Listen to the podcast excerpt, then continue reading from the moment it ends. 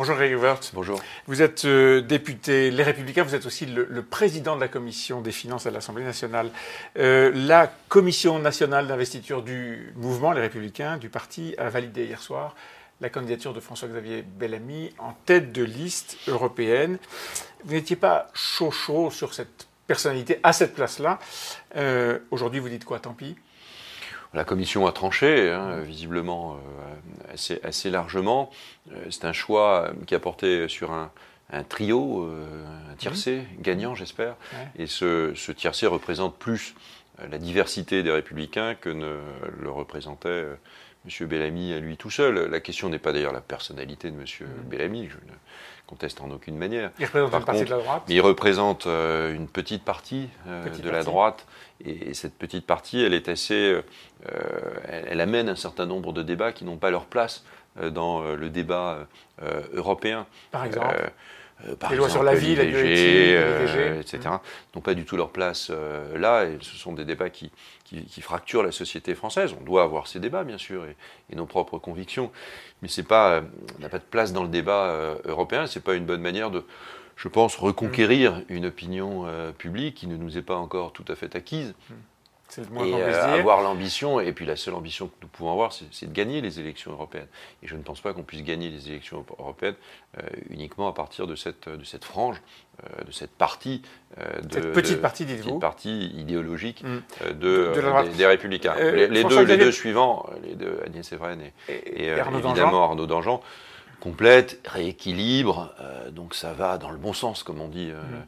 en politique car d'un renouvellement, euh, même si le renouvellement n'est pas l'alpha et l'oméga de la politique, c'est aussi évidemment important.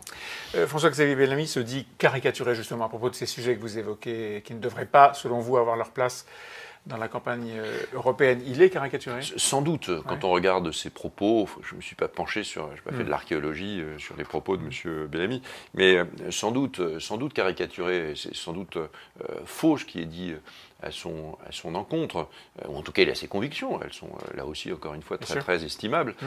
et on peut en discuter, mais, mais, euh, mais, mais, mais ce qui compte c'est la réalité des choses, c'est-à-dire la réalité du débat, c'est que ce sera un angle d'attaque extrêmement dangereux, qui, est, inutile. un angle d'attaque assez inutile. Mmh, mmh. François-Xavier Bellamy il avait sa place sur la liste dans, mon esprit évidemment, mais probablement pas à cette place-là, c'est-à-dire pour représenter l'ensemble des républicains qui ne doivent plus être en convalescence, qui doivent être au contraire euh, en situation de reconquête idéologique et politique. Il s'exprime ce matin dans Le Parisien, euh, François-Xavier Bellamy, et il dit il n'y a pas de peuple européen. Est-ce que vous partagez cette analyse? Je pense qu'il y a une. On a beaucoup parlé de civilisation européenne, alors on mmh. peut en parler euh, euh, longtemps. Je, crois qu'il y a quand même une manière de, vivre, une histoire d'abord européenne euh, qui domine les siècles. il y a évidemment des peuples différents, mais mmh. il y a une culture qui est à peu près identique. Moi, j'étais d'ailleurs tout à fait favorable à l'idée d'installer un patrimoine européen. J'avais proposé à Menton que, au-delà du patrimoine mondial, de l'UNESCO, il y a aussi un patrimoine européen, qui permette de, euh, de concrétiser l'ensemble des racines. Quand on dit que l'Europe elle a des racines judéo-chrétiennes, c'est vrai. Euh, et ces, ces, racines-là, elles, nous, euh, elles sont autant de... enfin, je, pense qu'elles elles nous permettent d'aller plus loin. Et elles nous permettent aussi de, dire ce que nous sommes dans le monde et de nous identifier. on est en concurrence. Si on était en concurrence avec personne, la question ne se poserait pas. Mm. Mais le monde est plein de concurrence. Le monde est dangereux. Le monde est de plus en plus dangereux, de plus en plus fractionné, de moins en moins lisible, euh, au fond, avec des, Américains notamment qui se replient sur eux-mêmes, avec une sorte d'égoïsme extraordinaire. Il y a des technocratures qui se mettent en place, ou des dictatures, ou des, empires qui se recréent. Bon, tout ça, euh, la petite Europe, elle doit être euh, très unie. Et donc il y a un peuple européen je pense qu'il y a un peuple européen, oui, bien sûr, et je pense que l'Europe euh, doit être euh, l'Europe des peuples. Euh, je l'avais dit aussi au moment du Conseil national où nous avons parlé d'Europe. C'est pas une, Europe des populismes, mais c'est une Europe des peuples. C'est pas une Europe des élites et c'est pas une Europe de la technocratie. et donc la campagne, elle doit porter sur des projets européens, mmh. probablement sur un schéma d'organisation européen, mais surtout sur des projets très. Oui, on parlera de frontières. Nos frontières, elles doivent être étanches. En tout cas, elles doivent s'ouvrir à ceux qui sont bien bienvenue en, Europe. Et, uniquement cela uniquement en cela, mais mmh. c'est un choix. Et à partir du moment où nous restons euh, un peuple, ou des peuples, ou des nations euh, ouvertes au monde, on ne doit pas se replier sous nous-mêmes. Mais l'ouverture, c'est aussi la protection. L'ouverture, c'est la protection, c'est la puissance aussi, être puissant pour se projeter à mmh. l'extérieur. Euh, il y a un sujet qui est en train de monter. L'Europe est en train de, semble-t-il, refuser un mariage entre Alstom et Siemens, l'allemand Siemens, pour euh, faire face à la concurrence en particulier chinoise. Euh, est-ce que l'Europe est naïve de ce point de vue? Ah oui, enfin, tout ce qui est droit de la concurrence doit être repris de, euh, à zéro. partir, c'est un autre monde. On est en train de parler d'autre chose. Mm. On ne va pas laisser se créer des conglomérats, des puissances économiques partout dans le monde, que ce soit aux États-Unis, en Asie, et puis nous essayer de se poser des questions de cette nature. Mm. Évidemment, il faut qu'Alstom et Siemens se fassent, et, et si ça ne peut pas se faire, il faut changer le droit. Euh, c'est vraiment, vraiment se tirer une balle dans le, dans le pied. Hein. Ce sera dans votre campagne, je suppose. Le Brexit, Theresa May, euh, hier, a obtenu ou, a été, s'est vu imposer le fait d'essayer de renégocier et immédiatement, beaucoup d'Européens, dont Emmanuel Macron, ont dit on ne renégocie pas l'accord de sortie du Brexit. Qu'est-ce qu'il faut faire? Bah, pour renégocier, il faut savoir ce qu'on a envie de faire. Mm. c'est demander du temps aussi. Euh, et, la réalité, c'est que ça, n'aboutit pour l'instant à rien, puisqu'il n'y a pas d'opinion euh, précise, ni, ni portée par la, Aujourd'hui, ça me semble euh, difficile. Comment réouvrir des négociations À partir de quoi euh, Qu'est-ce qui permettrait de dire que ces négociations aboutiraient à quelque chose de voté euh, par, par, le Parlement?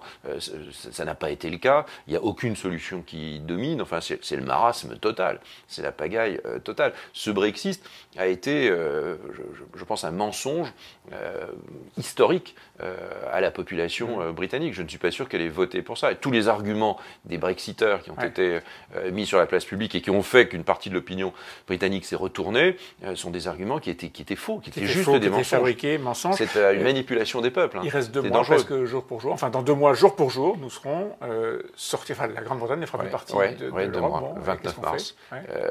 écoutez, au jour d'aujourd'hui, elle sort.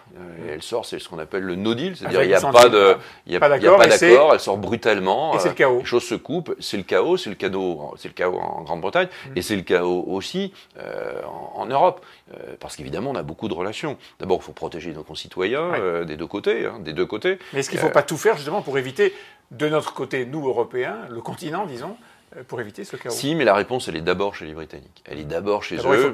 Il faut qu'ils sachent, ce qu'ils veulent exactement et en quoi ils peuvent constituer une majorité autour d'une idée. Et à ce moment-là, il faut qu'ils les mettent sur la table. Et puis il y a aussi euh, un chèque britannique. les Britanniques, ils doivent euh, continuer à payer les frais qu'ils ont engagés lorsqu'ils étaient dans l'Europe. C'est une quarantaine de milliards. Mmh. Et cet argent doit être évidemment consolidé. Qu'il y ait accord ou pas. L'Assemblée nationale est en train de voter la loi anti-casseurs qui avait été votée dans une première mouture au Sénat. C'est une proposition de loi qui vient de la droite. Elle est très disputée, cette euh, proposition de loi, euh, au sein de La République En Marche. Vous, vous la voterez? Oui, je pense qu'on la votera. Elle est très en retrait par rapport à la proposition de loi, mmh. issue d'une proposition de loi sénatoriale de Bruno euh, Retailleau. Elle, est très, euh, elle a été très euh, dépecée par, par un certain nombre. bon, évidemment, il y a des choses qui vont dans le bon sens, comme on dit. Donc, je pense qu'on la votera. Je pense par exemple à l'interdiction de manifester mmh. pour des, individus qui ont montré qu'il valait mieux les éloigner d'une manifestation. C'est évidemment une, une bonne chose. Et il y a des éléments comme cela qu'il faut, qu'il faut voter. On ne peut pas assister à des, euh, des samedis à répétition euh, où la foule s'en prend, euh, où une petite foule se prend à, la police de la République. Il faut évidemment arrêter cela de façon immédiate. Mais quoi, qu'est-ce qui se passe au sein de la République en marche? Vous voyez quoi, la, gauche se réveiller au sein de. Mais la République en marche, c'est à l'Assemblée nationale, c'est grosso modo 50%, peut-être un peu moins, mais enfin pas beaucoup moins de socialistes. Donc c'est des personnes qui, je c'est très respectable, hein, mais c'est des personnes qui étaient socialistes, qui ont été des élus socialistes ou des militants socialistes ou des euh, membres du Parti socialiste ou des sympathisants. Et donc on revoit, euh, on voit que comme, comme la majorité est moins tenue, que le président est plus faible, mmh. on voit au fond euh, des, une cristallisation autour d'un certain nombre de, de, blocs idéologiques qui sont très différents les uns des autres. Donc, il y a une majorité de Oui, le, problème, c'est l'affaiblissement de tout le monde. Aujourd'hui, la France, elle s'affaiblit partout.